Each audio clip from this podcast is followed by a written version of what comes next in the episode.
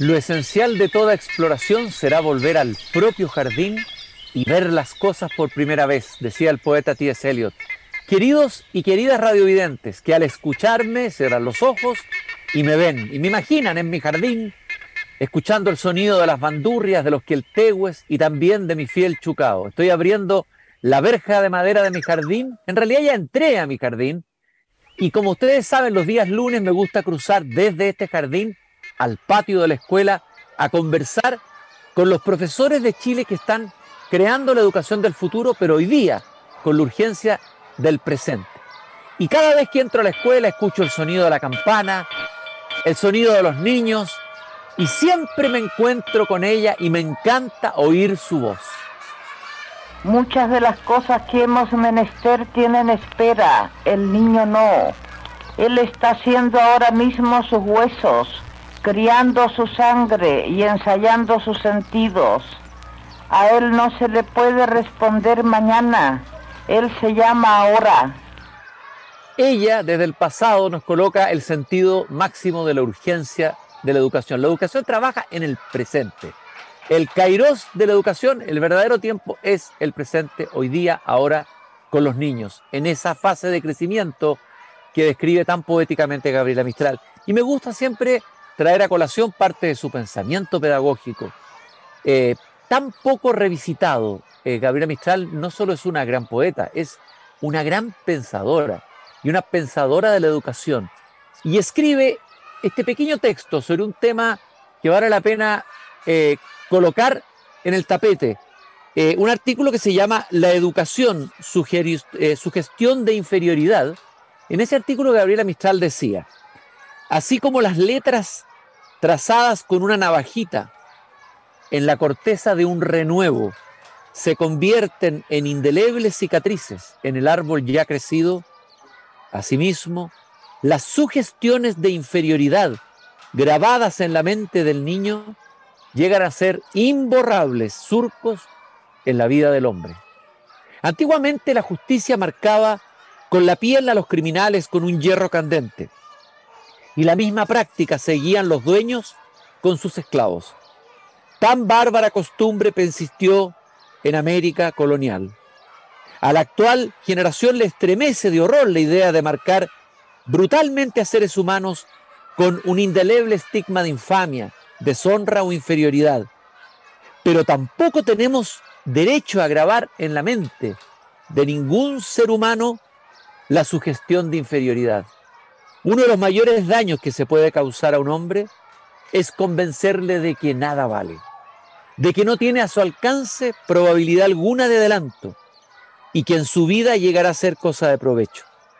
La sugestión de inferioridad es responsable del malogro de muchas aspiraciones, del entorpecimiento de muchas vidas, del fracaso de mal dirigidos esfuerzos. Qué potente texto de Gabriela Mistral cómo lo coloca ella y lo sintetiza en esta expresión, la sugestión de inferioridad. Es decir, que de alguna manera cuando le decimos a un niño que no se la puede, que no vale, que es malo en algo, o que es tonto, o etcétera, etcétera, etcétera, estamos haciendo algo parecido que lo que se hacía con los esclavos y los criminales, tatuándoles en la piel su condición de tales. Está provocando, Gabriela Metral, en nosotros una reacción pues ella siempre pensó que el profesor tenía que tener fe en, en sus alumnos, en las posibilidades de crecimiento, en la posibilidad de adelanto, en llevar adelante sus sueños, sus aspiraciones y sus anhelos. Y para hablar justamente de educación y en un lugar de vulnerabilidad, donde sería tan fácil quedarse pegado como profesor en la sugestión de inferioridad, de decir, estos alumnos no van a poder, o mis alumnos por las condiciones en las que viven, obviamente limitantes, no van a poder, vamos, me voy a sentar aquí en el patio de la escuela a tomarme un tecito, un cafecito con una colega, una profesora como yo, del Liceo Rodolfo, Armando Filipe de Payaco, de la región de los ríos. Ella es profesora de lenguaje y estudió pedagogía en lenguaje y comunicación en dirección teatral en la Universidad Austral y además es semifinalista en el Global Teacher Prize de Elige Educar. Marian, qué gusto de conversar contigo esta tarde aquí en el patio de la escuela, muy cerca de mi jardín. Hola Cristian, ¿cómo estás? Qué agrado que te pases por acá y que nos encontremos en este recreo. Eh, ¿Qué te puedo contar? Qué profundas palabras nos dice Gabriela Mistral y qué sabia. Cuánto nos ha enseñado a lo largo de, de, toda su vida, porque ella sigue viva y sigue viva en, en, nosotros, las personas que todavía tenemos confianza en que podemos cambiar este, este sistema educativo, en que tenemos fe en la educación pública. Muchas eh, gracias por citarla. Marian, y te quería preguntar justamente a, propósito de este pequeño texto. Me imagino que el hecho de trabajar o haber trabajado en lugares donde evidentemente que hay situaciones de vulnerabilidad social, fragilidad social, etcétera, eh, obviamente la tentación es la tentación de la desesperanza, ¿no es así? ¿Cómo se hace para lidiar con esa tentación de la desesperanza? Eh, y que podría estar muy acompañada también de caer en la tentación de la sugestión de inferioridad que plantea Gabriela Mistral. ¿Cómo se trabaja eso? ¿Cómo lo trabajas tú? ¿Cómo lo has trabajado tú como educadora? Partir primero de mi historia. Todo parte de uno. De yo vengo de una escuela en Loncoche, novena región, que le llamaban la ratonera.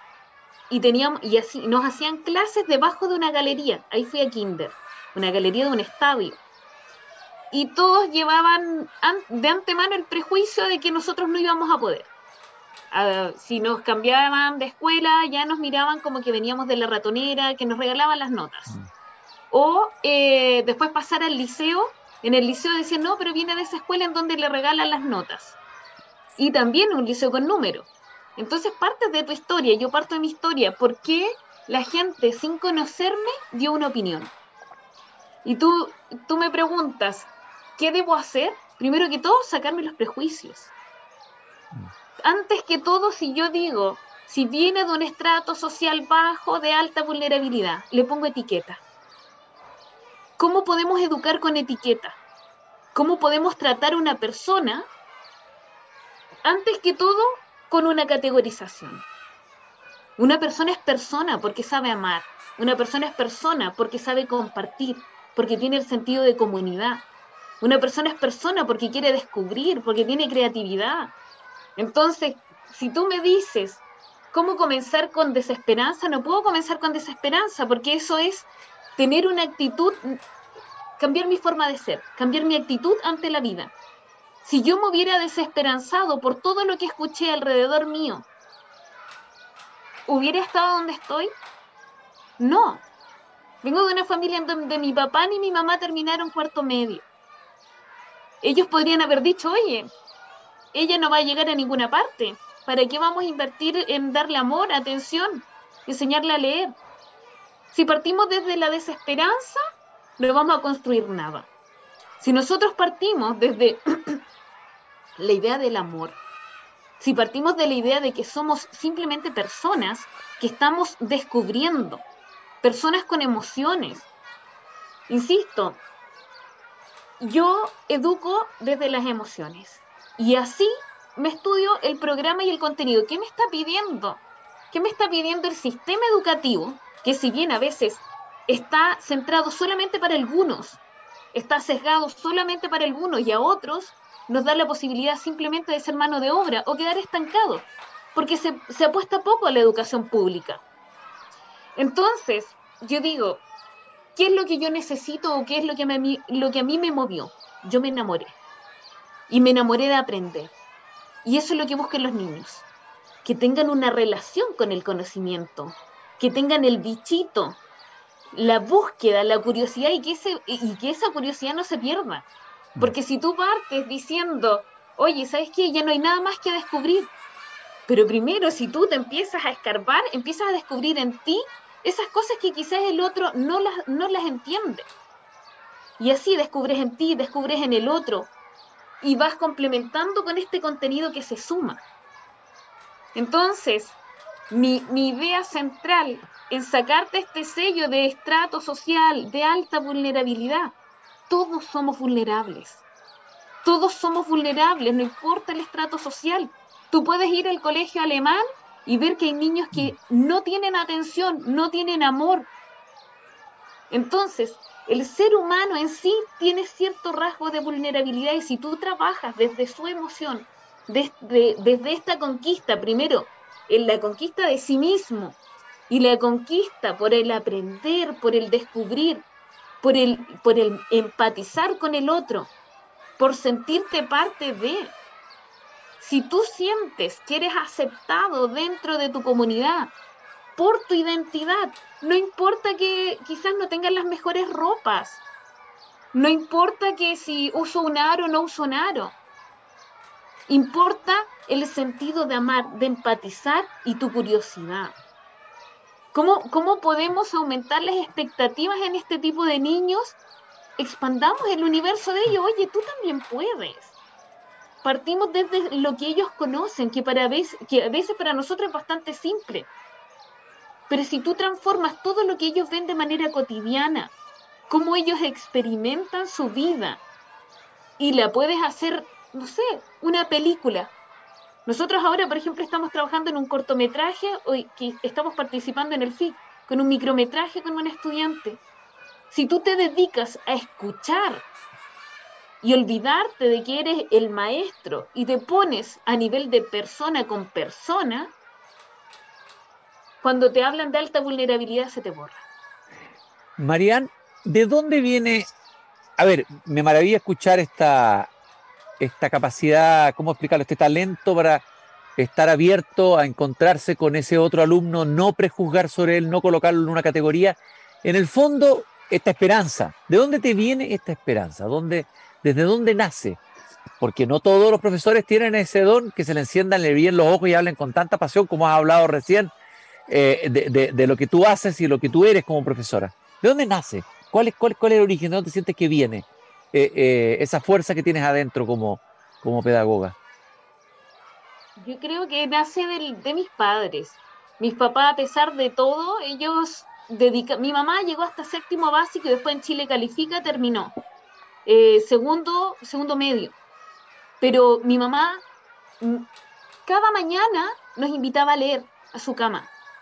Mi papá tenía horarios para trabajar con nosotros y una vez dijo algo súper importante.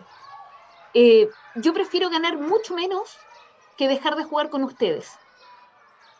Nosotros jugábamos en las tardes. Entonces, si me educan con amor, yo voy a querer entregar lo mismo. Yo tengo esperanza porque en mí pusieron esperanza.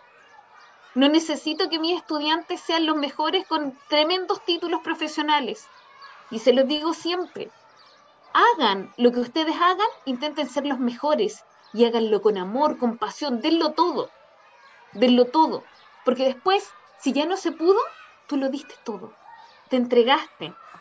Entonces creo que nace de ahí, del, de mi entorno.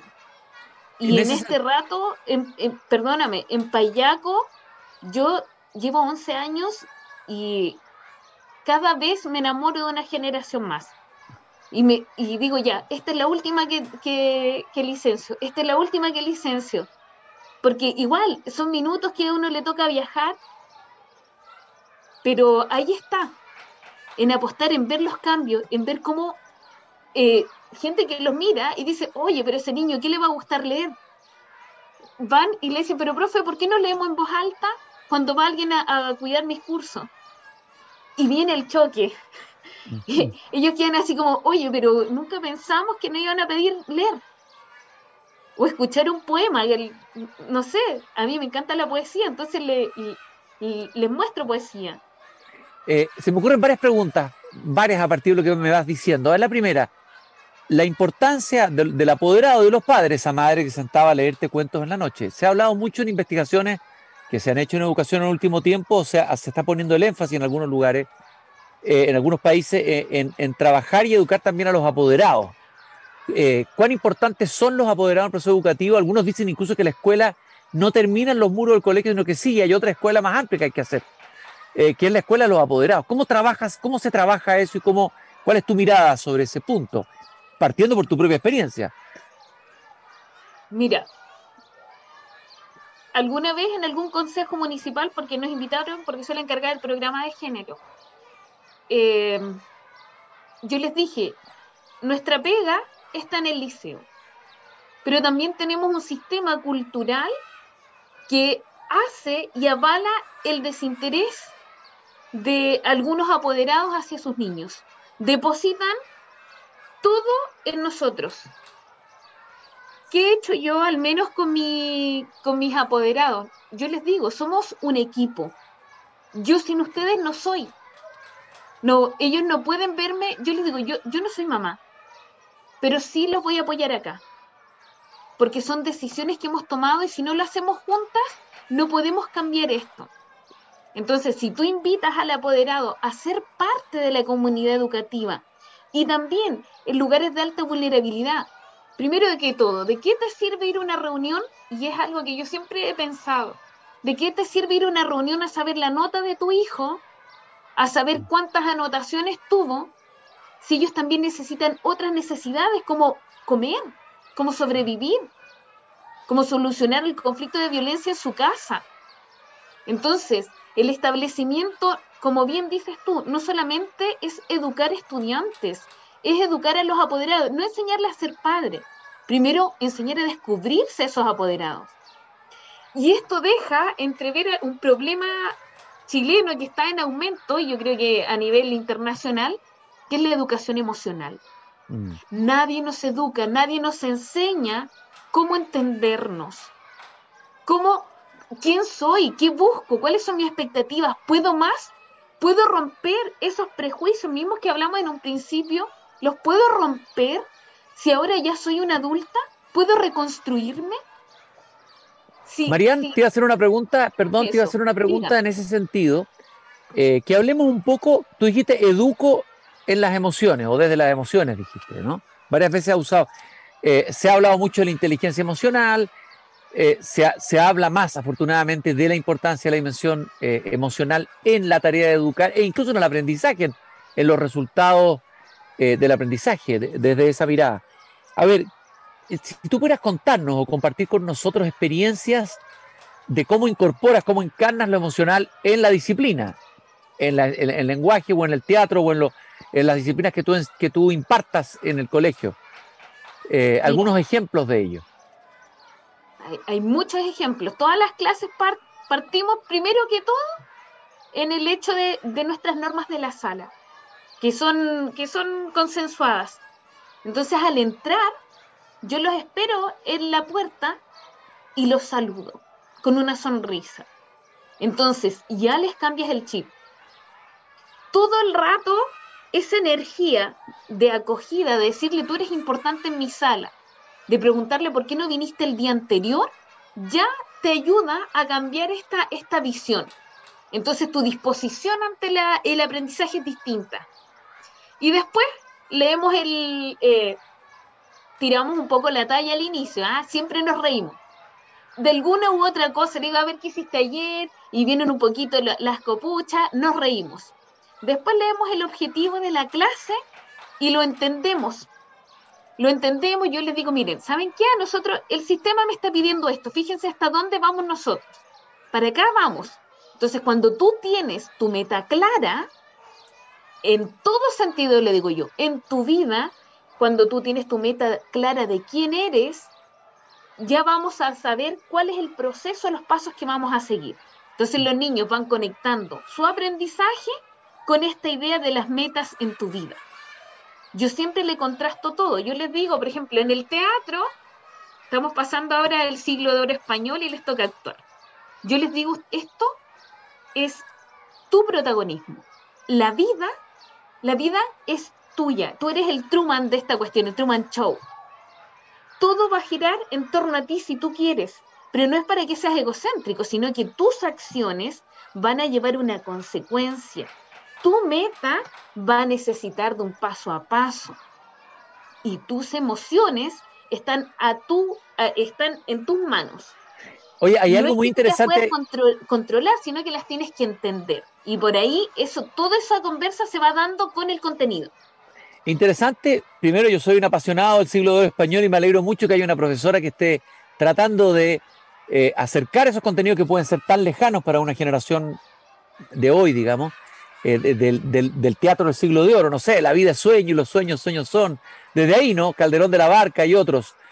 ¿Cómo haces, cómo trabajas, por ejemplo, en unidad de literatura?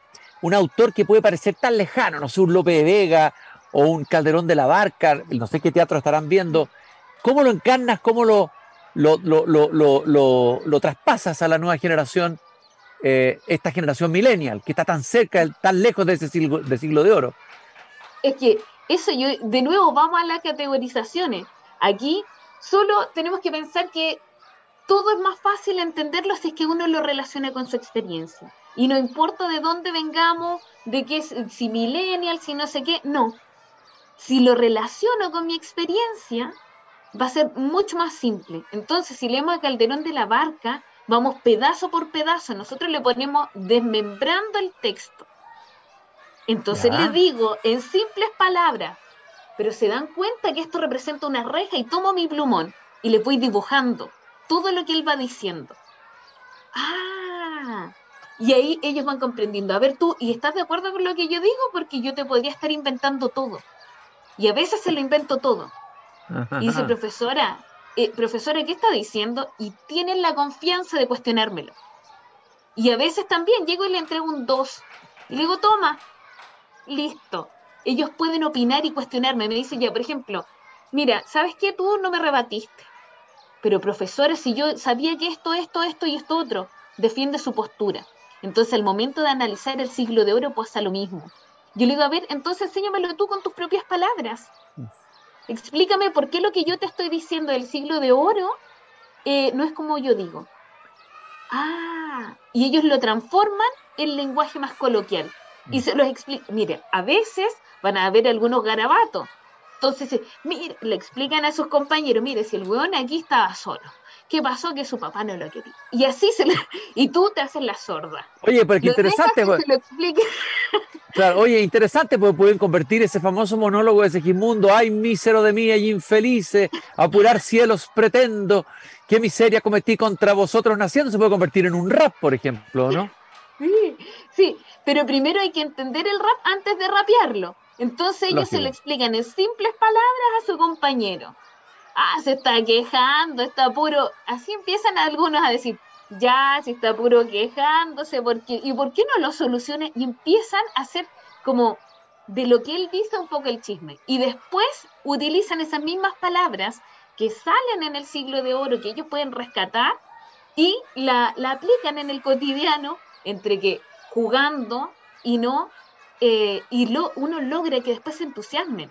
La favorita, por ejemplo, es la Sor Juana Inés de la Cruz, que ellos les encanta que haya sido una, una monja y que sea más encima un poco feminista desde su visión. ¡Guau! Dicen, de verdad que la profe. Claro, y, ahí. apasionante personaje. Ahí te serviría el, maravilloso ensayo Octavio Paso de Sor Juan Inés, ¿no? Sor Juan Inés o las trampas de la fe. Oye, eh, eh, eh, te quería preguntar por la poemancia. Entiendo que tú haces poemancia con tus alumnos. ¿En qué consiste eso? Mira, partimos de que yo soy terapeuta alternativa y siempre salgo por aquí. Mira, aquí tengo mi tarot Marsella y aquí ah. tengo eh, mi tarot de Los Ángeles. Entonces yo les digo, todo, todo tiene un porqué, nada es inocente. Entonces, por ejemplo, empiezo con mi librito. Aquí este se llama Lejos de aquí de Luis Misa. ¿Sí? Entonces le, empiezo así, ustedes me dicen cuándo. Ustedes me dicen cuándo. Y yo dice, ya, profe, ya, vamos a ver qué es lo que nos toca hoy día. Porque nada es inocente. Y por ejemplo, en este caso, nada es inocente. Apareció las hojas vacías. ¿Por qué? Porque quizás no es el momento de leer un poema. Y aquí le damos toda la interpretación a la hoja en blanco. ¿Por qué esto lo empezamos a escribir ahora? ¿Por qué creen que nos apareció una hoja vacía? Y aquí nos llenamos de argumentos. ¿Te das cuenta? Por ejemplo, ahora dice, me has dejado un mensaje cifrado en los periódicos de la mañana. Eres tú la que escribió en los muros de los extramuros una palabra inmensa que se borra con el alba. Eres tú que le ha dibujado en el polvo una estrella roja, una estrella amarilla y un lucero del alba. Wow. Entonces los niños dicen, oh, y aquí están en francés. Entonces yo se lo leo en francés también. ¿Por qué? Porque me gusta que empiecen a explorar otros idiomas, que no queden en el encierro de, eh, de, payaco solamente, sino que les digo, chicos, este es nuestro primer pie, de aquí para el mundo. Entonces, eh, la poemancia consiste en que tú abres eh, un libro o tomas un libro de poemas, el que sea, por ejemplo, yo acá, estos son los que tengo así como los que a mí me encantan, a mí me gusta mucho Benedetti, entonces ya voy y le digo, ya chicos, ¿qué nos está diciendo Benedetti? Y lo que nos diga es lo que te corresponde. Y a cada uno de los estudiantes, o los que, yo, profe, yo, yo, profe. Y ahí nos vamos a la interpretación. Le digo, desmembremos el poema, veamos qué le están diciendo a su compañera este poema, porque esto es como el tarot, le digo yo. El poema que apareció no es inocente. Nada es inocente en esta vida. Entonces hago como que la vida es un cuento, todo es mágico. Bueno, maravilloso eso porque eso se relaciona con la idea del azar objetivo, lo surrealista, es decir, el azar nos regala algo, una, alguien con quien nos encontramos en una esquina, una cita, una está Cortázar también, Rayuela, que yo sé que tú lo enseñas en tu clase, Rayuela tiene mucho que ver con esto que estamos conversando. Estoy en el patio de la escuela tomándome una choca de café y de té con Marian Flandes, profesora de lenguaje del Liceo Rodolfo Armando Filippi de Payaco, región de los Ríos. Te quería preguntar, tú eres semifinalista del Global Teacher Prize. A ver, ¿llegaste a semifinalista por qué? ¿Llegas con un proyecto o alguien valoró algún aspecto de lo que habías desarrollado? ¿Cómo llegaste a ser finalista de ese, de ese premio? Mira, todo es un poco, un poco responsabilidad de mis niños. Porque eh, resulta que alguien te nomina y hay una ficha que completar y yo no, todo lo que pasa en mi sala es como la magia. No publico mucho de que yo hago las cosas. Los únicos que saben que yo estoy haciendo cosas detrás o que los estoy empujando a hacer cosas son mis niños y sus apoderados. Eh, de dirección no, casi nunca hay mucho, mucho apoyo. De hecho, no hubo mucha intención tampoco, ni felicitaciones por ser semifinalista, ni nada. Porque cuando eres un poco divergente y tienes este compromiso, tienes un conflicto también por ahí. Porque, no sé, es, distinta la forma de ver. ¿Y entonces? entonces, un estudiante puede, el Adrián Plaza, un estudiante súper líder eh, se destaca por, por su oratoria. Eh, Irina Benavides también que me nominó porque trabajamos en, participación y argumentación en, democracia, Bárbara, con la que hemos participado de proyectos Explora, Paula, con la que hacemos micrometraje. Ellos decidieron nominar. Entonces me llegaron estas invitaciones y yo tenía que completar el formulario y yo les dije a los niños, niños, muchas gracias, qué lindo gesto que hicieron, pero igual eh, creo que me, va a costar un poco, porque eh, me parece un poco humilde, pero después los niños me hicieron entender, profesora, nadie sabe lo que usted hace dentro de la sala. De hecho, uno ve que felicitan a otros profes porque tienen resultados, mm. pero lo que nosotros aprendemos es distinto. Entonces ellos escribieron eso. Y después pasamos una serie de pruebas, o sea, siempre hablo en plural porque soy yo y todos mis otros yo. pasamos una serie de pruebas y, entrevistas, enviar videos, completar eh, formularios y ahí quedé semifinalista. Eh, parece que ya, ya salieron los resultados este, no sé si este sábado o el viernes de la semana pasada, ya quedaron los cinco seleccionados. Ya. Yo quedé semifinalista y, ¿sabes qué? Me siento súper eh, afortunada, agradecida sobre todo de este detalle, de que, que, mi, del, que no fue finalmente solo un detalle, sino que marcó un precedente en mi vida. Se Oye, ah, está sonando la campana. Está sonando la campana antes, antes que termine el recreo, pero Marian, eh, me queda por preguntarte por lo menos dos cositas cortas la primera, esto hablaste de, los, de mis otros yo, los alumnos como mis otros yo.